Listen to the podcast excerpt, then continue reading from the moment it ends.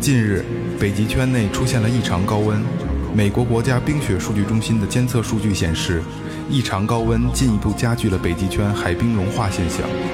海冰的减少不仅会对北极熊等生物的生存造成威胁，还可能进一步加剧北半球的异常天气，从而环境恶化加剧，土地退化，农业减产，生态难民增加。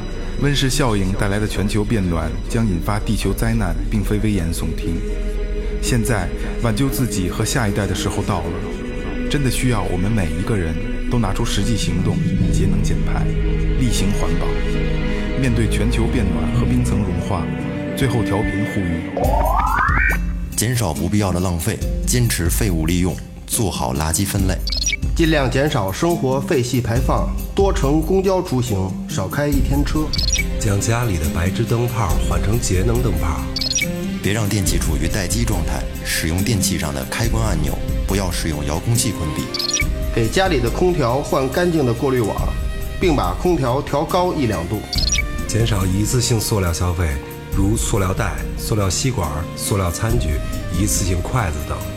少吃肉，多吃素食。全球肉制品加工业排放的温室气体占排放总量的百分之十八，甚至超过交通业。每多一名素食主义者，每年的二氧化碳排量将减少约一点五吨。节约用水，减少淋浴时间，随手关紧水龙头，